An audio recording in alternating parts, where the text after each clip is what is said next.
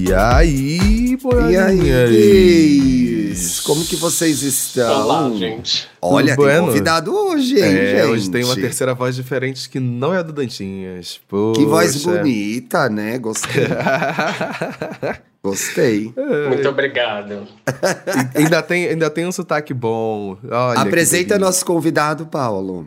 Pro tema de hoje, já que vocês leram aí, você já deve ter visto que não é um tema muito fácil, não é um tema, mas eu falei assim, já que a gente gosta de tacar pedrada em vocês, eu vou trazer alguém legal pra trazer leveza, pra segurar na nossa mão também, que é o Daniel, o Daniel Amâncio. Tudo bom, meu querido? Tudo bem, meninos? E vocês? Esse sotaque é do interior de São Paulo, eu sou de Campinas, Campineiro da Gema. Olha, arrasou, arrasou. Eu amo, eu amo, eu amo sotaques, amigo. Amo sotaques. Menos o de sulista, falo mesmo. De sulista. Eita! não mas De querendo sulista. criar confusão com a audiência no começo do programa, gente. É claro, Mas que começar que é já quente. isso? Seja bem-vindo, Daniel, ao IAI Gay. O IAI Gay, gente, tá no ar já há quase 300 episódios. A gente É é, um verdade. podcast! G-Show. Então, você consegue ver a gente assistir, ouvir o podcast lá na Globoplay. Então, assim, você tá ali vendo um Jornal Nacional, tá vendo Terra e Paixão, procura por gay na busca do Globoplay, você vai achar a gente lá, a nossa carinha. Mas você também consegue ouvir na sua plataforma de áudio favorita. Então, segue a gente aí nessa plataforma, dá a sua avaliação, compartilha, que isso ajuda a divulgar o nosso projeto. Yes. Você também pode colaborar com a gente e manter esse podcast babado vivo. Sim, tem um link aí para você apoiar o nosso projeto, começa com 10 reais e você vai ter direito ao que, Paulo? A pessoa vai ter direito a um episódio em vídeo por semana, além de poder participar do nosso grupo do Telegram, que tá o quê? Recebendo neste momento a fotinha do tema, uma semana antes, já sabe o que, que vai acontecer. É verdade. Já começam os debates antecipados, entendeu? Vai poder assistir nossas carinhas.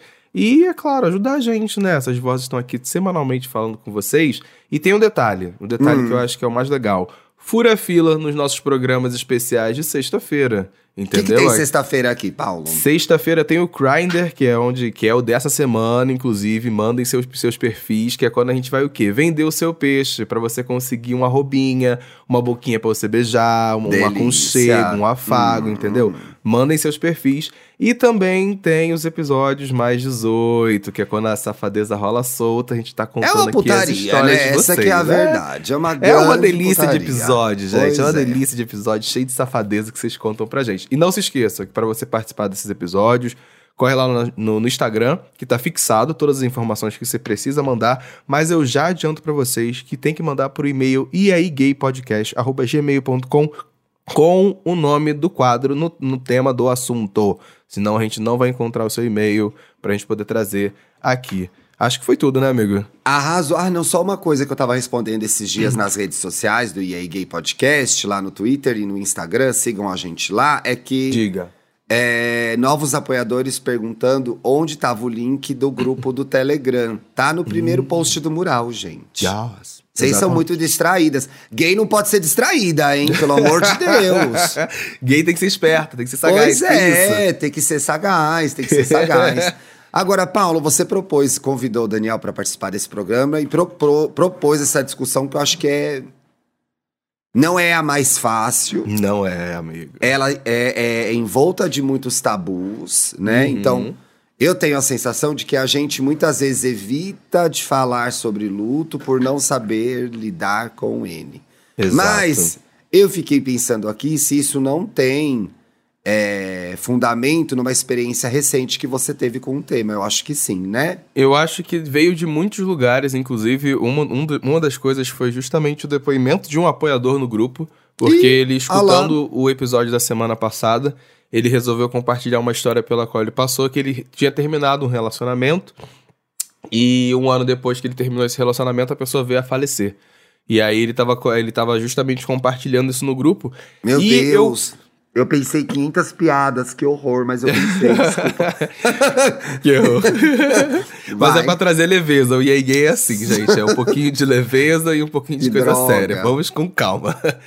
Mas aí eu tava reparando tanto na fala dele quanto nas vivências da, da minha vida, que eu acho que é o segundo luto pelo qual eu passo esse ano. É... de como isso parece um tabu, de como às vezes as pessoas têm esse receio de pesar o clima, né? De, de chegar no assunto, de conversar sobre ele. Isso da parte da pessoa que tá passando pelo luto, e às vezes eu sinto que do outro lado também acontece isso, sabe? Das pessoas terem medo de querer tocar no assunto com ela, sabe? Tipo, de não chegar, de perguntar como a pessoa tá, ou de a, oferecer uma conversa, coisa do gênero, justamente por receio e tabu do tema. Então eu falei assim, cara, eu acho que a gente precisa conversar sobre que as pessoas precisam falar disso. Eu, eu, eu, acredito, pelo menos nos meus processos de luto pelos quais eu passei, eu acho que a conversa foi uma das coisas principais para conseguir seguir né, a vida e tudo mais. Então eu falei, cara, eu quero trazer esse tema e eu falei, não vou fazer esse tema só a gente sozinho.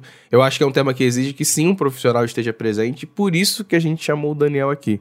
Justamente ele, ele é psicólogo, ele trabalha, tem, trabalha a galera. Inclusive, acho que você pode até passar suas redes sociais, porque vai que a gente, no meio do episódio aqui, alguém resolve, vou falar com o Daniel, quero contratar o serviço do Daniel, entendeu? Aí a gente já entra em contato com você. Eu passo, sim. É, eu confesso que eu fiquei, inclusive, curioso, né? Porque eu vi que não, não é exatamente um tema que as pessoas costumam falar e que vocês também estavam abordando, assim, ao longo dos episódios, né? É, sempre temas mais animados, assim, mas é isso. A gente não está acostumado a falar sobre finitude, mas em algum momento esse tema nos assalta e, e aí a gente não sabe o que fazer. Não sabe como lidar, não sabe como acolher um amigo ou um familiar. É, inclusive é quando podem surgir até as situações que são um pouco embaraçosas, assim, né? Falar coisas que de repente não é o melhor momento, né? A gente costuma falar força, passa por isso, né? Ocupa a cabeça e uhum. na verdade essas coisas não ajudam muito a atravessar esse momento delicado que não tem como a gente pular ou acelerar esse processo. O luto ele precisa ser vivenciado. Daniel, às vezes não é melhor não falar nada. Às vezes é melhor não falar nada. É, tem uma frase de um livro chamado De Mãos Dadas que eu gosto muito, assim. É, quando o luto ele pedir silêncio, aceite o convite, né? É, significa você chamar esse luto é, para tomar um café, assim, para você se ouvir, perceber o que você está sentindo. É, o caminho não é ocupar a cabeça, né? Não é você fugir da situação e do que está sentindo. Uhum. Uma coisa que eu acho importante ressaltar, porque isso foi uma virada de chave bem grande na, na, minha vida, foi quando eu entendi que luto não necessariamente é quando alguém, alguém morre. Às vezes luto é perder algo, não necessariamente alguém. E isso acho que foi uma coisa muito, muito importante para mim para poder entender o fim, o fim do meu relacionamento. Eu terminei meu relacionamento esse ano e o fim do relacionamento é uma das coisas que acontecem na vida dos quais, olha, gente, a gente também pode chamar de luto. Olha que loucura, né? Pode e... mesmo, Daniel, chamar de luto esse tipo de fim? Pode. É... Ou, é a gente tá ou a gente tá emprestando a expressão, né? Porque Não, a gente pode sim. Na verdade, é, eu acabei nem falando, né, um pouco mais sobre mim, sobre o que eu faço. Então, Conta. Eu sou psicólogo, né? Sou um homem preto, sou um homem gay, cria da periferia. É, eu tenho uma amiga que diz que eu sou psicólogo das gays, né? Que você começa a falar sobre o tema, eu me debruço sobre isso no mestrado, então é um lugar diferente para você acolher demandas, inclusive que a comunidade, principalmente masculinidades, assim, vivem. Uhum. E não é todo mundo que, que consegue abordar isso de maneira adequada. Então, nesse lugar da psicologia e da psicanálise, eu um, traria para vocês o conceito que o Freud pensou mais de um século atrás, assim, sobre luto, né? É um texto de 1917 chamado Luto e Melancolia. E lá ele vai definir que o, o processo de luto, ele acontece em decorrência de uma reação, ou da perda de uma pessoa, ou da abstração de um lugar, pátria, liberdade, é, ou um ideal. Então, ele pode ser com coisas também, na verdade, a gente passa ao longo da vida por uma série de processos de pequenos lutos, inclusive, né? Por exemplo, a, a, primeira separação que a gente tem com o seio materno, né? Quando a gente é tirado lá do processo é o primeiro, de amamentação. Né? É um, é um dos primeiros lutos. É, o luto de você deixar a família para começar a frequentar a escola, né? E ficar aquelas primeiras horas longe da família. Toda aquela né? questão longe... da criança que fica desesperada quando vai para a escola sozinha pela primeira vez. Longe do lugar seguro, exatamente. Acabar o ensino médio é um outro ciclo, né? Ir para a faculdade, mudar os amigos, é um luto. O luto de perder um emprego, a gente não está habituado, mas perder um emprego faz parte do jogo, assim, né? Da, do mundo do trabalho. E a gente não está habituado, a gente vivencia literalmente um luto, né? Um luto que é um processo fisiológico, o luto fisiológico também, um processo psicológico, mas o luto fisiológico, de você não não levantar mais naquele horário, não encontrar mais aquelas pessoas, né? É um além... luto que, que afeta diretamente seu dia a dia e seu cotidiano, né? Sim, e além da, da própria dor da separação, né? Separação daqueles vínculos, daquele lugar, do que aquilo representava. A gente chama de separação do, do objeto, assim. Você estava trazendo um exemplo que é muito importante, que a maioria das pessoas vivem com uma certa frequência, que é o luto é, de um amor do rompimento de um relacionamento e também o de pessoas, né, entes queridos, assim. Então, percebe quantos processos de luto a gente não está vivenciando, assim, ao longo da vida. São muitos lutos. Então, é certo falar que também é, é luto, assim, essas perdas. Viu, eu Thiago? Eu posso falar que meu término é um luto. Me deixa. Tá eu, autorizado. Tá, é, tá autorizado, né? O doutor me autorizou. Eu, hein? Tá difícil, mas a vida não é fácil, eu acho. eu pensei em duas coisas aqui, Daniel, depois do que você falou. A primeira é... Então, de alguma forma, a gente já não foi instrumentalizado para viver os nossos lutos, mesmo sem chamar isso de luto. Então, a gente vem aprendendo a lidar com perdas no decorrer da vida, pois elas fazem parte dela. E a outra coisa é, se a gente conversa sobre o assunto a cada perda, vai ficando mais fácil lidar com isso ou cada luta é um luto? Cada luto é um luto. Por quê? Porque nós, né, individualmente, temos uma estrutura psíquica individual nossa, assim. Então, a gente pode reagir e aumentar o nosso repertório emocional para lidar com situações de perdas e frustrações de maneira diferente. Então, óbvio, o caminho de você falar sobre isso e vivenciar algumas fases do luto ele é um caminho que quanto mais você vai entendendo que as perdas elas fazem parte da vida, né, e que você precisa é, aceitar que esse processo se findou para abrir espaço para o novo, vai ficando mais fácil.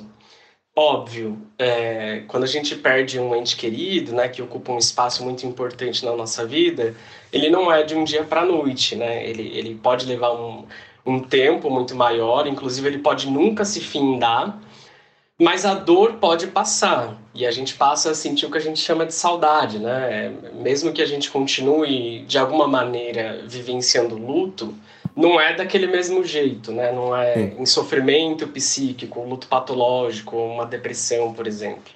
Sim, no seu então, perfil eu gosto de uma frase que você usou, que você bota que ajuda pessoas a ressignificar suas dores e agora você comentando isso me, me, chamou a atenção sobre esse detalhe de que o luto você pode transformar ele não em dor e ele pode ser uma saudade da qual você vai conviver, certo?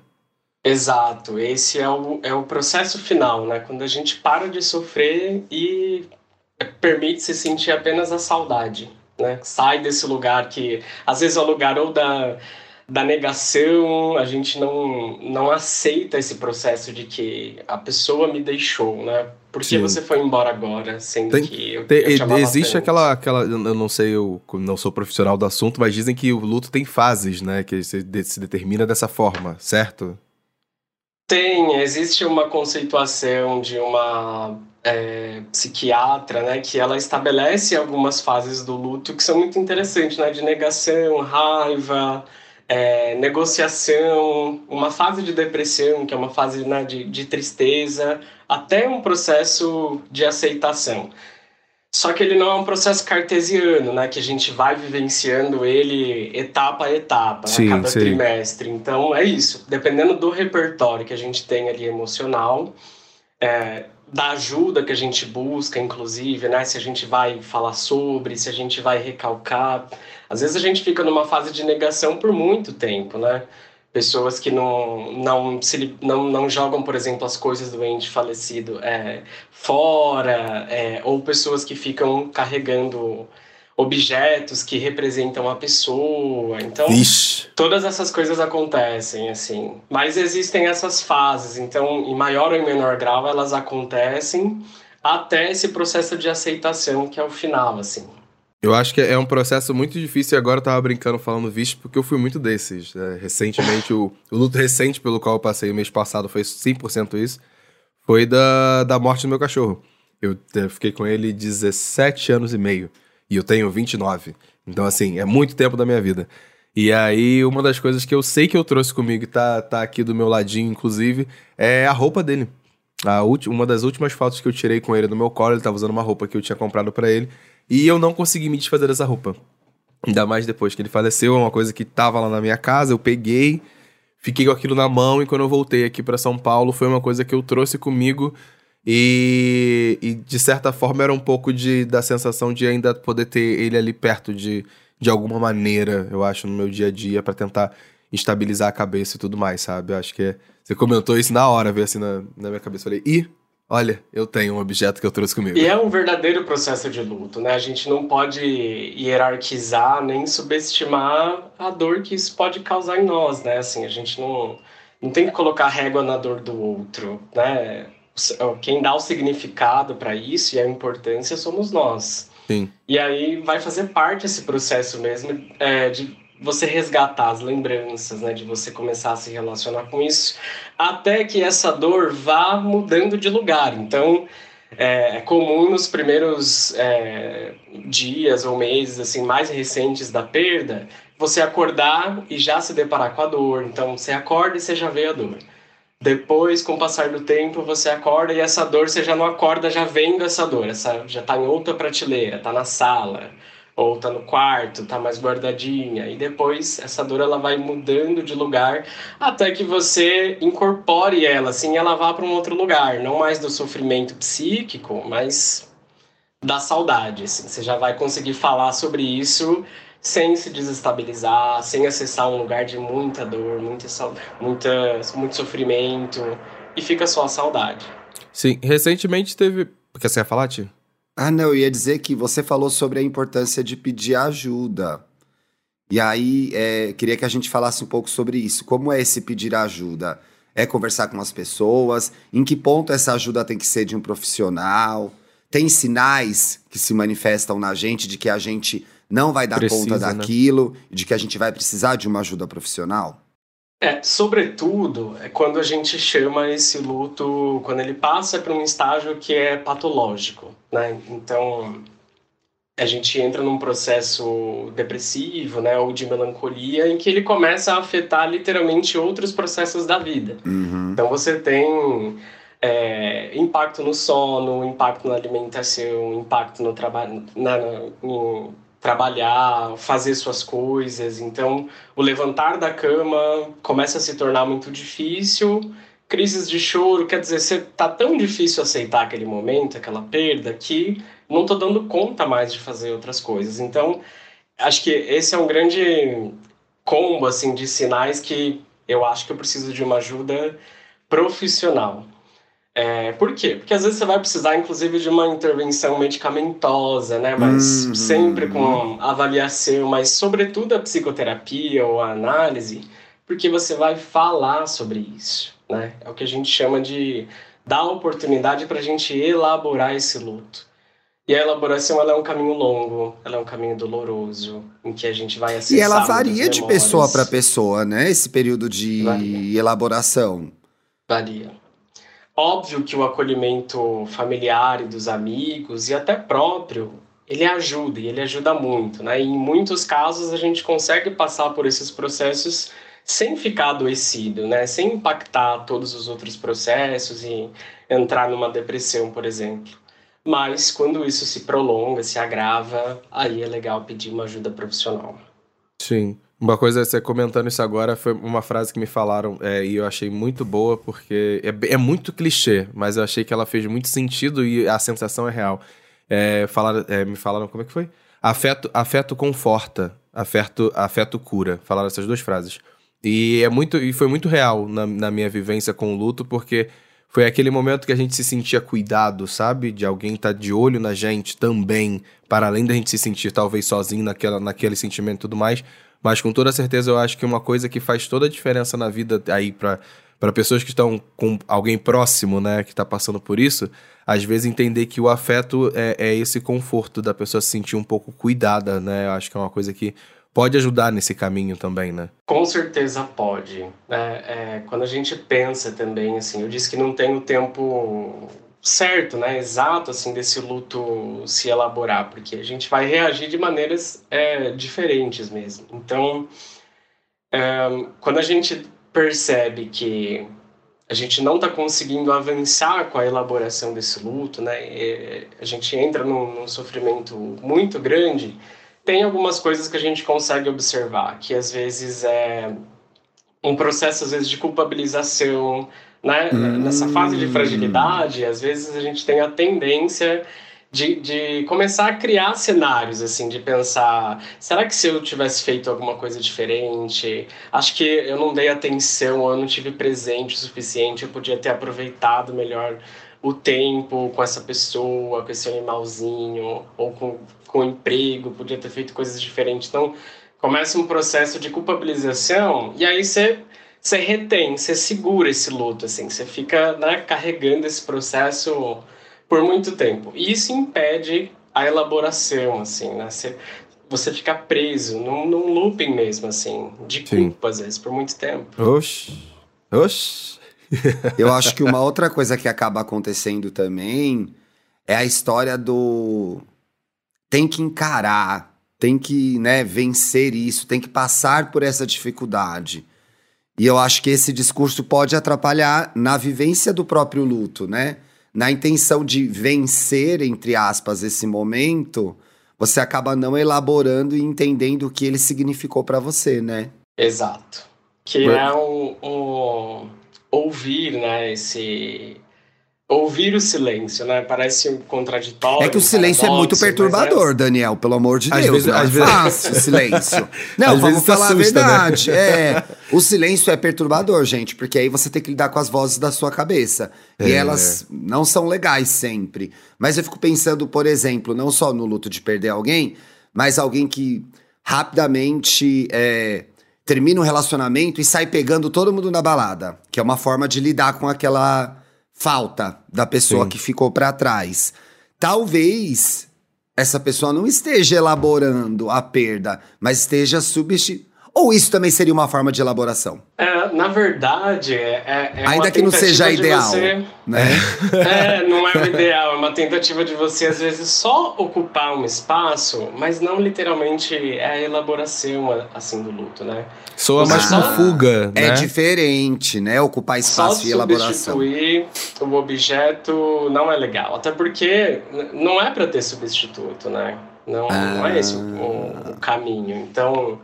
É, às vezes é você ocupar a mente, é, e tem muitas formas da gente fazer isso, né? A gente pode encontrar anestesias ou, ou ocupações. Ah.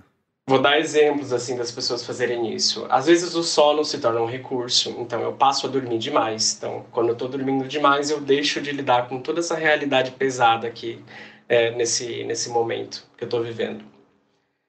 É, substâncias psicoativas, então drogas, então eu passo a me drogar porque aí eu acesso outras coisas e deixo também de acessar tudo que está gerando essa dor em mim. Ou eu começo a trabalhar muito, mantenho essa cabeça ocupada. Né? É, eu ia Fico... falar isso. Foi uma das saídas para mim, por exemplo. No, no, meu processo, acho que foi o trabalho de estar tá fora de casa, estar tá tendo que produzir coisas e e era o momento que eu tava fora, distante da, dos problemas que me levavam a pensar ou ficar triste ou coisa desse gênero. Com toda certeza foi o trabalho. É válido? Um pouco de fuga é válido por um tempo ou não? Ele pode ser um recurso, mas um recurso principalmente para te lembrar que a vida continua. Ah, que legal. Sim. É, mas é só tomar o cuidado, a atenção de não estar tá atropelando os processos, né? É, não sei se vocês já se depararam, por exemplo, com quem perdeu às vezes um ente querido há muito pouco tempo e aí ele na mesma semana já está muito bem, tá? Sim. Né? tá indo no próprio, festa, muitas tá... vezes no próprio enterro lá na, no, no, no, velório, a pessoa tá muito tranquila, a, às vezes um pouco até animada, assim, e você fica meio chocado. E eu acho que tem outra coisa que é a de julgar como a pessoa tá lidando com aquele momento, mas eu me lembro de uma experiência de um velório que a pessoa estava assim, efusiva. Eu falei, meu Deus do céu, quando essa ficha cair, o bagulho vai ser louco demais.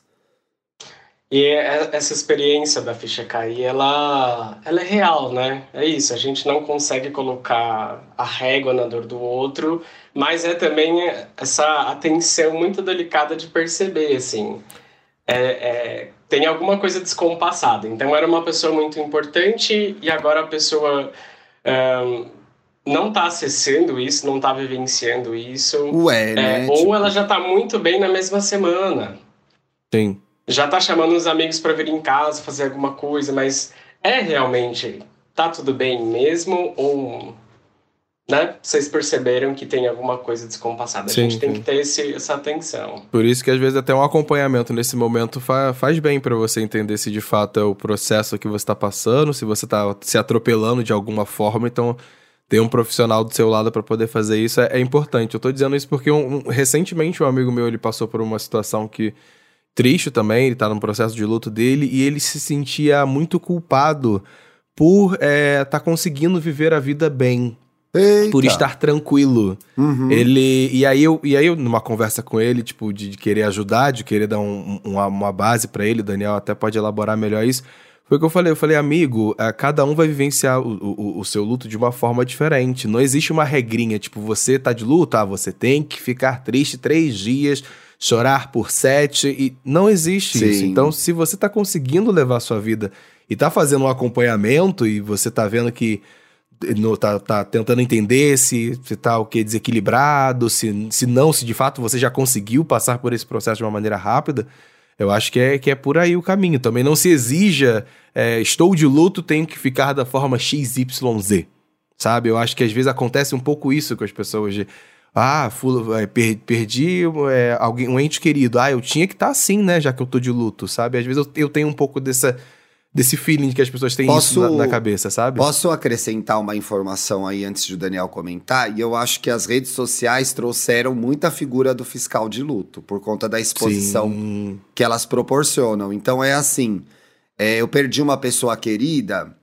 E aí eu quero fazer um post que eu tô num restaurante três dias depois. E você fica pensando, poxa, vai poxa. pegar bem se eu fizer isso? Sim. Ou uma pessoa famosa, uma pessoa que tem muitos seguidores, que a gente sabe que passou por um luto recente, e a pessoa aparece se divertindo e ela é bombardeada por comentários de pessoas dizendo, ué, mas ué, sei lá, fulano de tal não acabou agora. de morrer e você já tá aí.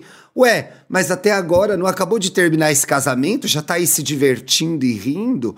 Ou criticando ou estimulando? Ah, é isso mesmo, a vida continua. Então, vamos falar um pouco sobre luta e redes sociais, porque faz parte da nossa vida isso agora, né? Com certeza. Paz, acho que vocês trouxeram pontos assim muito interessantes. Porque entrar na seara né, do senso comum, do, dos fiscais de luto mesmo, né, é. né, do, do, campo da internet, do Twitter, assim, que isso é, é bastante visível. É, primeiro, a, a, finitude né, e a morte, ela não necessariamente sempre vai ser nesse campo assim da grande tragédia, né, ruim. Então é, e o que ela vai significar também para a pessoa, né? Às vezes, a finalização de um processo, às vezes é um processo de libertação. Às vezes traz alívio. É, então, e são processos que não necessariamente a gente vai ter conhecimento, né? A gente nunca sabe o que, que o outro está literalmente vivenciando, né? Como é que é aquele processo para ele. Às vezes e o outro tá surge... do nosso lado e a gente não sabe, e a gente quer saber de uma pessoa que a gente segue, né? Que horror.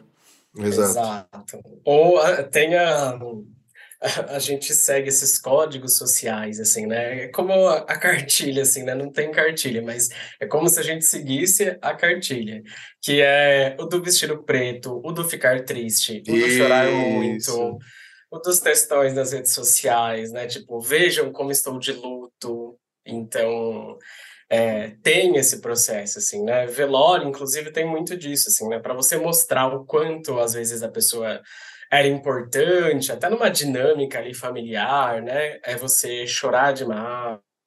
Então, o que não cabe, às vezes, é o julgamento, assim. Você não sabe o que está se passando, mas sim. você observa. Sim, sim. Teve um, um E eu acho um que saber que não tem o jeito certo de ir a um velório, por exemplo, né? É. é meio que chegar lá e, e ver como aquilo vai bater para você, talvez. Exatamente, exatamente. Você pode ter, você pode gostar muito da sua avó, do seu avô que morreu, e no dia do velório você não vai ser a pessoa que vai chorar mais.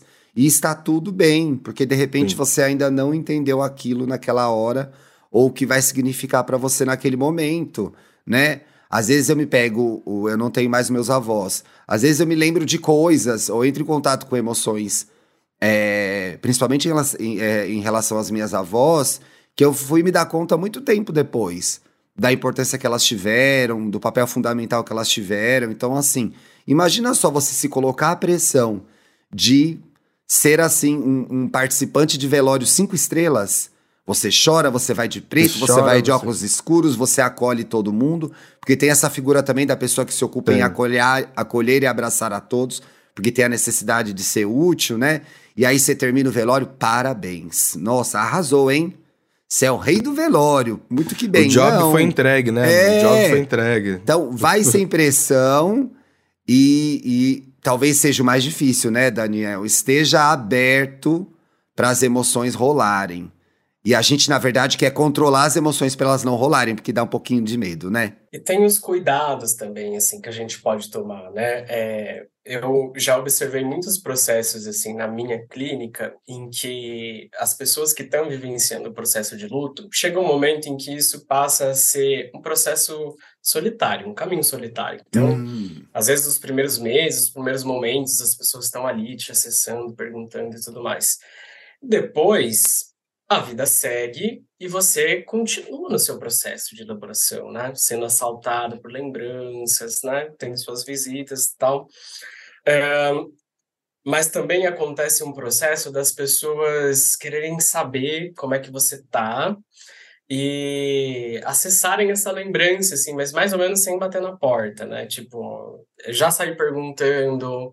É, e às vezes você tá em momentos que não são nem apropriados para você entrar Tocar nessa seara, assim, delicada de falar, sei lá, do irmão, da mãe, do pai que você perdeu, para não, então é, é, é, com muito cuidado, né? Eu me lembrei de uma Sim, história, me lembrei de uma história, veja só, mas veja só, é, como diz lá no Medo e Delírio, perceba a loucura, que é a voz do Lula que faz isso. Ou seja, você percebe a loucura? É isso que eles usam lá, essa vírgula sonora é um do Lula. Louco. Eu me lembrei de um caso agora da, de uma pessoa que perdeu a mãe. E, a, e é muito difícil, foi muito difícil para essa pessoa perder a mãe. Era muito próxima da mãe, elas se davam muito bem, eram muito conectadas, moravam juntas. Enfim, é uma perda até hoje irreparável. Não sei se, se todas são, mas essa é uma perda muito difícil mesmo. E essa pessoa tinha uma amiga que ligava todo ano no aniversário da morte da mãe para perguntar como ela estava. É, hoje faz mais um ano, né, que sua mãe não está aqui mais. Como que você tá? Meu Deus do céu, veja só o tamanho da crueldade que pode ter uma pessoa bem intencionada, porque eu não quero acreditar que a pessoa fazia por mal isso, Daniel. Por mais que ela que... estivesse enganada, não é, né? Por mais que ela tivesse. É, eu acho que um, é, uma situação que, é muito real. O que eu tô pensando real... aqui é o que? Era uma grande de uma filha da puta. É isso que eu acho dela. Mas assim, ela tava bem intencionada. Ela... Ela tava bem intencionada. Eu acho que existe uma questão aí, quando a gente tava até comentando no início do episódio sobre as pessoas terem receio de tocar no assunto. Eu acho que uma coisa que acontece muito é às vezes a pessoa ter medo de perguntar se tá tudo bem. Por exemplo, uma, uma, uma questão que rolou comigo. Na, na primeira semana de, depois do falecimento do, do, do, meu cachorro recentemente, eu odiava responder essa pergunta. As pessoas vinham perguntar assim: tá tudo bem? Tudo bem contigo? Eu odiava responder tá tudo bem. Eu ignorava. Eu pulava o assunto, puxava outra coisa e eu não respondia sobre isso. E aí, quando eu fui me deparar com um outro amigo meu que também tá passando por um processo de luto, quando eu ia tentar conversar com ele sobre o assunto, mais para perguntar como ele tava, porque bem eu sabia que ele não ia estar. Então acho que eu mudava a forma da pergunta. Eu acho que é uma coisa que talvez possa ajudar nesse contato, nesse primeiro chegar para falar com a pessoa.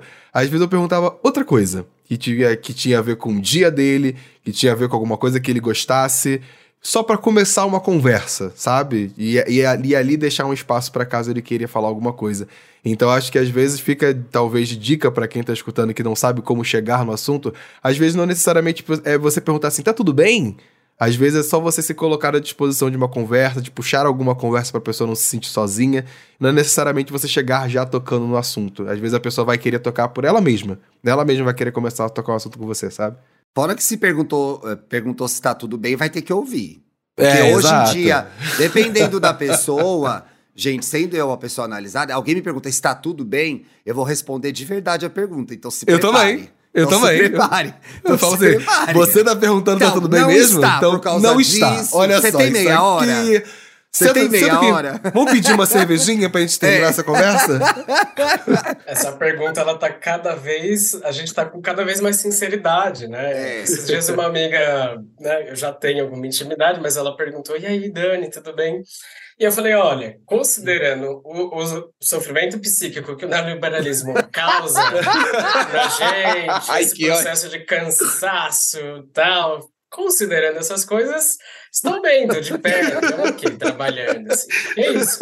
Tá tudo bem? Tá, mas você tá vivenciando uma caralhada de coisas. Exato. É, não, diante desse inferno que é a vida, sigo ótima, mas assim, não está nada bem. E ainda mais depois de. Ainda mais se você estiver vivenciando o luto. Então, acho que tem que ter um cuidado com essa pergunta, né? Sim, com certeza. É, não é, não é assim. Uma coisa bem interessante da gente analisar, a gente está falando assim dessas multifacetas né, do luto e formas de vivenciar. É, recentemente eu, eu tenho estudado uma obra de uma autora chamada Raquel Gouveia, se chama hum. Na Mira do Fuzil. E ela uhum. vai analisar o luto, na verdade, a impossibilidade é, de mulheres negras que perdem seus filhos para o tráfico e, e, na verdade, né, para a violência policial, de elaborarem esse luto. Né? E ela faz até uma associação com o estresse pós-traumático, porque o estresse pós-traumático ele é pensado quando é, os soldados eles voltam da guerra e eles continuam tendo aquelas é, memórias traumáticas, né, flashes do que eles estavam vivendo, mas eles estão fora daquela zona de guerra. E, e, essas mulheres que ainda estão nessa zona de guerra, né, que é a favela principalmente, as periferias, elas têm os seus filhos perdidos, né? Essa maternidade ela é interrompida e ela precisa continuar no ambiente em que essa guerra continua. Muitas vezes ela não enterra esse filho e é um luto impossível de ser elaborado, assim.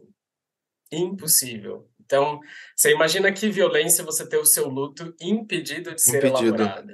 Sim. Ela chama atenção para essa para essa violência que acontece, né? Tem um documentário que chama Cadê o Amarildo?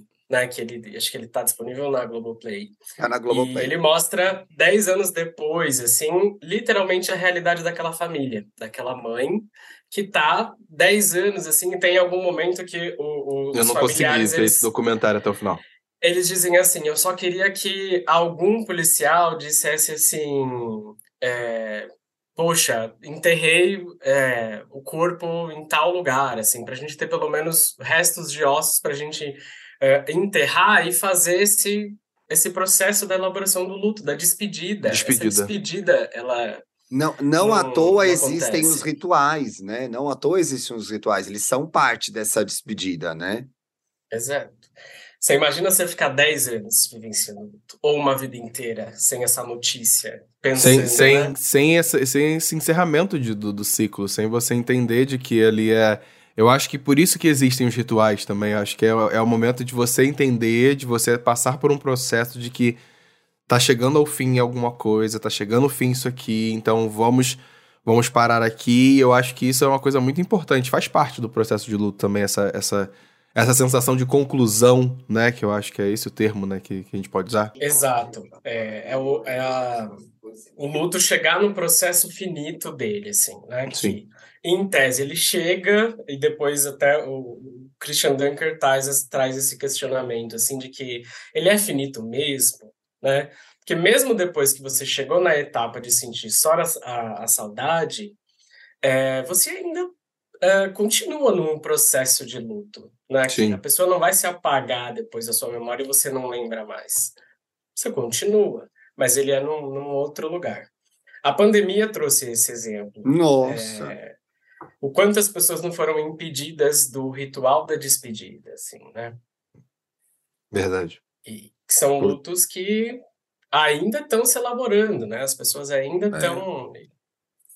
A pandemia coisa... é um grande luto coletivo ainda em elaboração, né? Muita gente, cada um na sua vivência e no seu lugar, ainda está vivendo as consequências dessa tragédia mundial. E o que me deixa mais apavorado, talvez sem entender que está nesse lugar das consequências ainda. Então, essa história de levar a vida meio e bola para frente é perigosíssima. É, é perigosíssimo. ups, ups.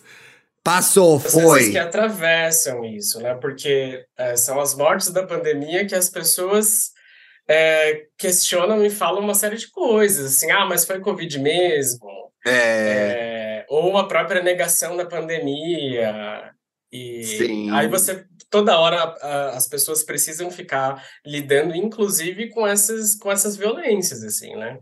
às vezes de ficar respondendo, o quanto uhum. isso... Você imagina alguém que perdeu um ente querido, né, uma mãe, um pai, e precisa responder que as, as vacinas, elas são importantes, né, porque ai, volta e meia você está na fila, você tá na fila do mercado e alguém atrás de você fala assim, ai, mas não foi essas vacinas aí que matou as pessoas?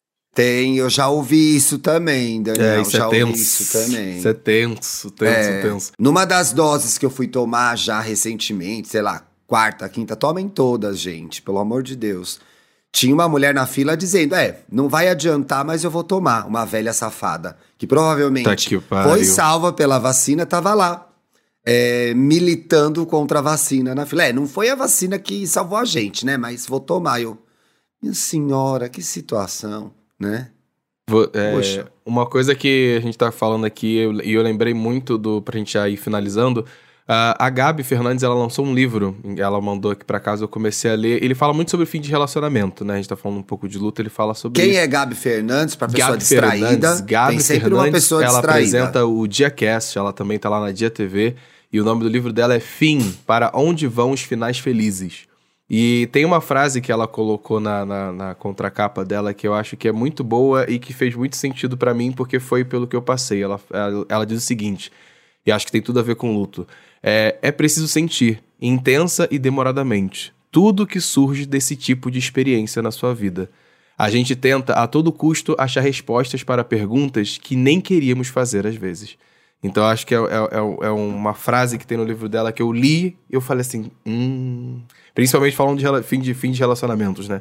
Eu falei, é, realmente, às vezes a gente se depara com. A gente quer achar é, resposta para perguntas que não necessariamente elas têm resposta, ou às vezes a gente nem queria de fato fazer. Mas eu acho que é importante a gente entender que a gente precisa vivenciar, mesmo que demoradamente, essa situação em nossas vidas, né? Você sabe que esse processo do luto dos relacionamentos, eles acessam uma outra coisa, né? Que a, a gente está tendo a oportunidade no nosso tempo também de questionar e de ver até algumas coisas serem colocadas em xeque, assim, né? Porque o tamanho desse luto, ele, ele, ele é balizado, né? Ele tem uma construção de que é o que, que aquele amor ali ele vai representar na sua vida, né? A gente está falando do amor romântico. Então, hoje a gente está discutindo as não monogamias, né? E outras formas de se relacionar e existir. E a gente passa por um grande luto também de entender que aquele uh, não vai ser o grande amor da minha vida, não vai ser o meu tudo uhum. e eu vou ser o tudo do outro. Uhum. É, não seremos um corpinho só, não seremos uma só carne, seremos né, pessoas que vão compartilhar uhum. a vida. E às vezes a, a, toda a história de vida da pessoa gira em torno daquele objetivo. E aí, quando isso cai, a pessoa cai junto. É, vocês devem ter assistido aquele o, o, The Last of Us, assim, que Sim. tem um casal, né? Da, Putz, o famoso episódio 3. Famoso é, episódio 3. Era, era uma situação, né, de solidão e tal, mas assim, como que aquele amor não é reproduzido, né? De que se eu perder o outro, a vida perde o sentido e aí eu preciso ir também. Uhum. É, esse é um lugar perigoso, assim, que a gente precisa Sim. também começar a questionar, né?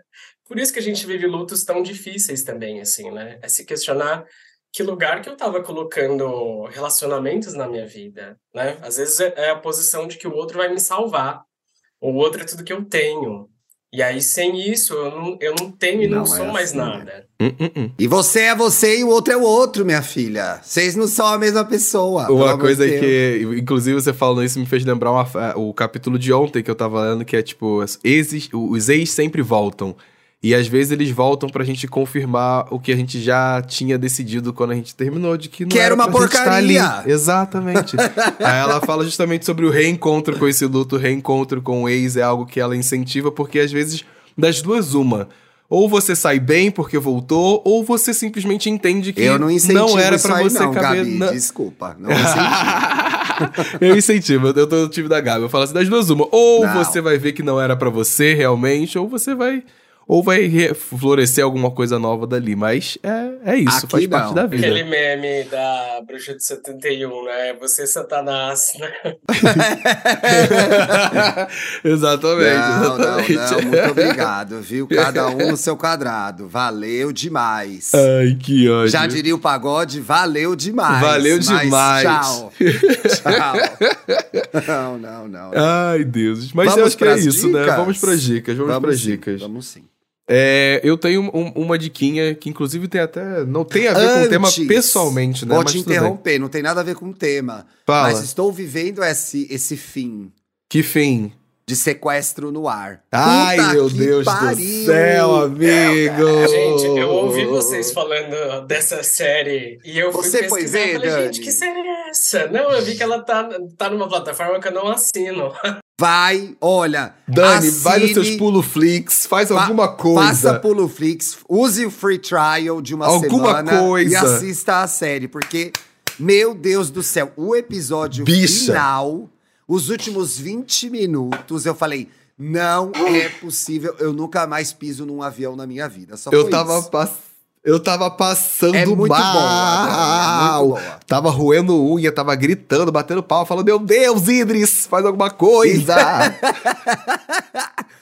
Gente, Meu Deus, olha, é, muito não tem bom. como. Eu queria falar várias coisas sobre a série, sobre o roteiro. Amigo, tem vários temas episódio. muito legais ali na série. Tem, mas Camadas. aí eu tenho medo de dar spoilers, então eu vou marcar esse bar com o Paulo e a gente vai falar Por favor. Isso. Chama mas, o Felipe assim, Cruz também. Fui comentar com ele ontem, ele ficou assim, ó. É... Eu fiquei passado, ele quase morreu do coração também. Pois é, então assim, de novo, eu sei que a gente tá há sete semanas indicando essa série no programa, mas uhum. vai haver sequestro no ar. Minha personagem favorita é a controladora de voo do Rio. Porra, tá? a Kinga. A, amigo, é na hora que falou assim, ó. Craque de jogo. Desliga a ligação. A dela, desliga a ligação. Ela só assim, ó. Virou as costas falando: não, vou resolver. Craque de jogo. Porra, a melhor, a mais braba. Ainda saiu. Aí não tô glamorizando isso, gente ainda saiu e foi buscar o filho na escola depois. isso não é uma glamorização, isso mostra o inferno que é a vida de uma mãe. Essa que é a verdade. isso Ai, mostra o inferno ódio. que é a vida de uma mãe. Bom, mas só querendo comentar isso, você ia indicar um negócio aí, Paulo. Que que eu ia indicar, eu vou indicar o festival. Eu vou pro Rio quando esse episódio estiver saindo no final de semana do dia 11, dia 12 e 13 vai estar tá rolando o festival Doce Maravilha. Estarei Eita, no Rio. Quem estarei tá? revisitando meus lutos, por sinal. Olha, olha que tenso. E vai Eu tô ansioso. Ex, vai encontrar o ex no festival, né? Amigo, várias questões. É encontrar o ex, é voltar pra minha casa e meu cachorro não tá lá, camadas.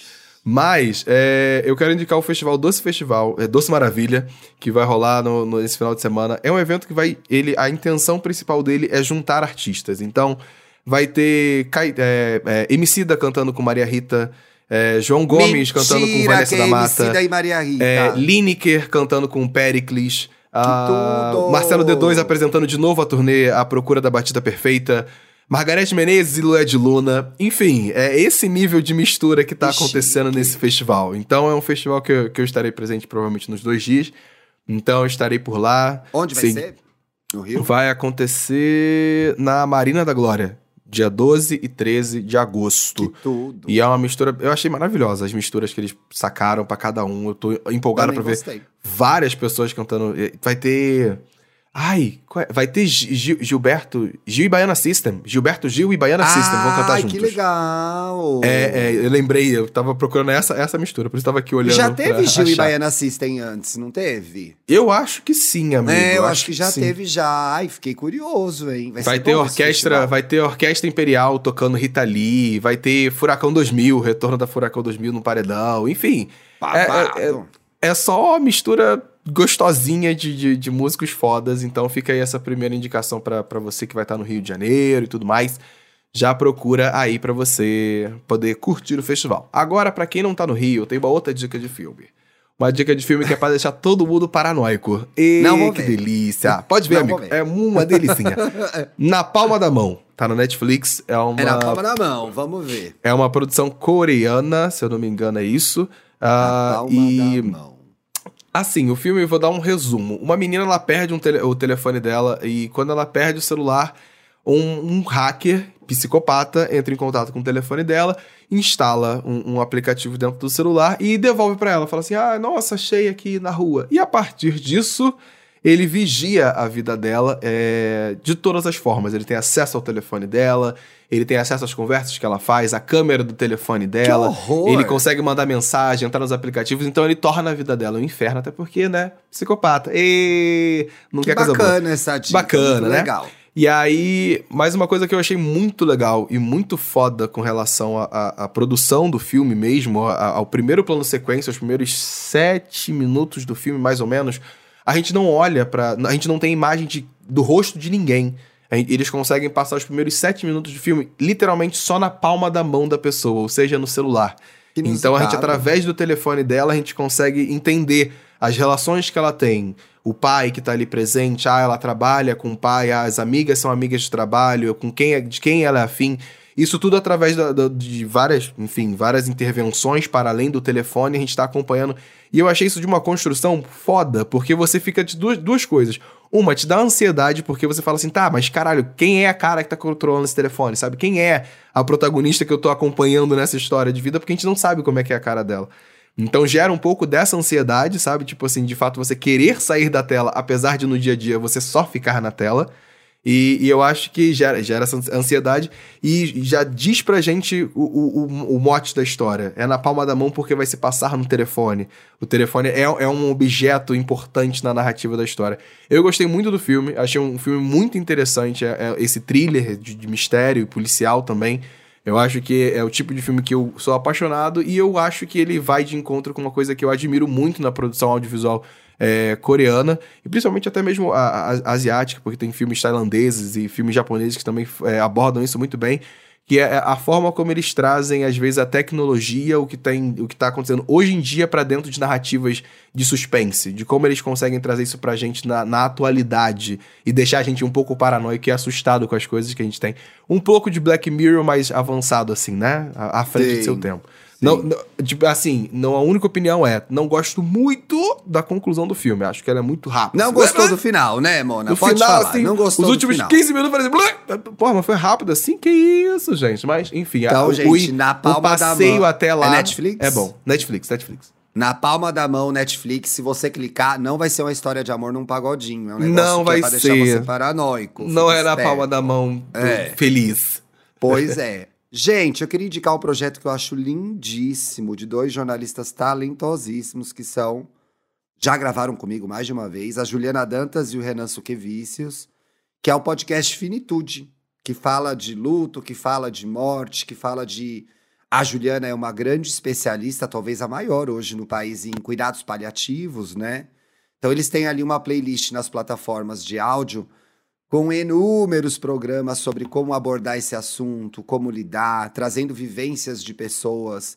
É, todos nós vamos passar por lutos, né? Mas de, é compartilhando vivências, trazendo informação, trazendo opinião técnica sobre o assunto. Então, assim, esse projeto é impecável, talvez assim um dos melhores que estejam no ar até hoje. Assim, um trabalho brilhante dos dois queridos. Então, é não só para você que está vivendo um momento de, de luto, mas para você que se interessa pelo assunto ou que ficou com curiosidade de se aprofundar a partir da nossa conversa aqui. Vale muito a pena. Podcast Finitude, chiquérrimo. Chiquérrimo. Muito bem feito, muito bem editado, muito bem apresentado. A dinâmica da Ju e do Renan é muito boa, então eles conseguem trazer momentos em que a gente ri com eles, mesmo na hora, em situações de muita dor, porque é parte da dinâmica deles e do estilo deles. Não estou dizendo que você tem que se divertir com isso, mas eles tornam isso um, algo divertido. Isso, é, essa, essa linguagem é, é, é, me faz bem, eu gosto. Então, vai lá ouvir, gente. Muito bom mesmo, babado. Babado. Dani, você tem alguma dica? Gente, eu tava aqui pensando, acho que são muitas dicas, mas ó, vocês falaram, vocês falaram ah. de podcast, de série, de teatro. Hoje eu vou assistir uma peça chamada O que meu corpo não é, te conta ou te diz. É, que vai ser inédito para mim, né? Acho que traz um pouco dessa experiência do nudismo no palco, assim, né? E ah. os relatos das pessoas diz que é uma experiência completamente diferente do que a gente imagina, do que a gente espera. Sim. Um, eu acho que tem aí para esse, esses próximos meses também Sons da Rua, né? Que é o cenário rap musical aí. É, que vai ter Tasha Trace, né? Tem ah, que legal. É, tantos artistas incríveis assim. Baticu também vem pela frente, Afropunk, então é, festas que estão trazendo assim novidades assim, né? É, e enaltecendo acho que a beleza e artistas negros assim, um lugar bem bacana. Séries, eu acho que a última bem bacana que eu assisti foi uma série chamada La Veneno. Não sei se vocês já viram. Tudo! Tudo! Meu Deus, é vai ter segunda temporada, viu? Maravilhosa. Vai ter segunda temporada. Lá, veneno.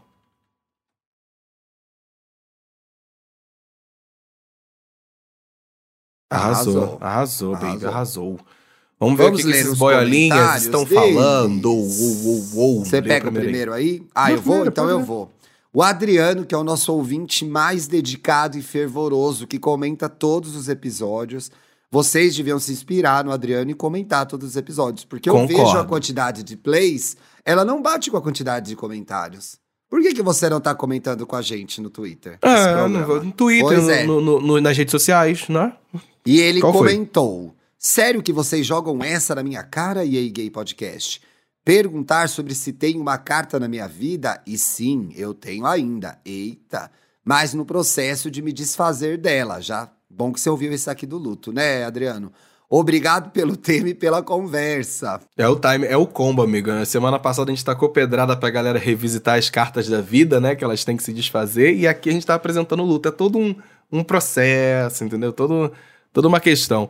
Ah, lá, Lassato? Lassato Tati, oi Tati, falou assim: amei o episódio, mas morri de rir com o shade que o Thiago recebeu. Senti o coice do outro isso, lado viu? do oceano, mas morri foi de injusto. rir. Gente, não foi um shade. Foi assim, foi um comentário com amor admite. e carinho. Foi sim, Foi um comentário bem. com foi amor sim, e carinho. Tudo bem. Foi shadeira assim, agora banque suas gracinhas no ar. Não vem com esse papo, não. Foi shade sim e eu. Ah, um shade de Chorei amor. Chorei depois ri. Chorei, depois ri. Ridículo. Ó, oh, o Gustavo comentou. E eu que fui dormir ouvindo meditação guiada e acordei de madrugada e estava passando o EA Gay Podcast. Que susto, né, viado? É, Pelo olha, imagina de a pessoa dormindo, acorda com já com a gente gritando, esgoelando. Pavoroso esse momento. História Eu tenho certeza que depois que ele deu pausa no episódio, ele deve ter tido pesadelos. Nunca mais dormiu. Luz acesa. Luz, Luz acesa. acesa. Com certeza. Daniel, querido, muitíssimo obrigado. Que delícia poder te ouvir sobre esse assunto. Está convidado a voltar para participar do com nosso certeza, programa. Com certeza. Deixa as suas redes sociais como que a gente te Onde a gente acha? no mundo Quem virtual? é você na internet? Vocês me encontram principalmente no Instagram, como psi.daniel_amancio. Né? Só procurar, acho que Daniel Amâncio tem um, um, jovem negro lá de cabelo azul. De cabelo azul, belíssimo. E, enfim, falo muito sobre a nossa comunidade, sobre saúde mental e faço conexões assim de coisas do nosso cotidiano para assuntos importantes que a gente precisa olhar. Então, vocês me encontram lá. Queria agradecer, que foi um prazer estar aqui, né, falando desse tema de uma forma leve, né? Uh, acho que foi muito gostoso. À medida gente. do possível. a gente agradece ter vindo, meu amor. Muito obrigado. E para você que escutou a gente até aqui, até Sexta-feira, meus amores, que vai ter episódiozinho tem de Grindr. Grindr. É, a gente vai vender seu peixezinho aqui, seus perfis. Boa semana, isso. gente. Beijo, meus amores. Beijo. Tchau.